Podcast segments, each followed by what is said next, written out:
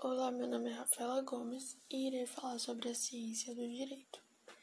A ciência do direito, classificada entre as disciplinas jurídicas fundamentais, constitui um conjunto ordenado e sistemático de princípios e regras que tem por tarefa definir e sistematizar o ordenamento jurídico que o Estado impõe à sociedade a fim de apontar soluções para os problemas ligados à sua interpretação e aplicação seja ele direito positivo ou direito posto.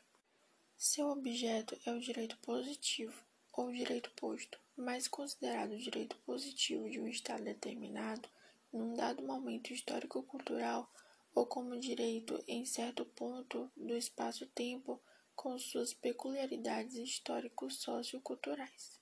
O direito objeto, além de estudado e descrito pela ciência, é normativo já a ciência que o estuda e descreve, no entanto, não é normativa, porém é descritiva. A ciência do direito preocupa-se com o estudo da norma jurídica positiva. Contudo, divide-se em duas partes.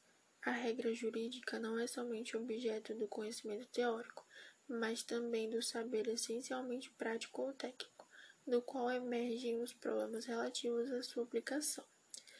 Denomina-se a parte teórica de sistemática jurídica, enquanto a prática empresta-se à denominação de técnica jurídica.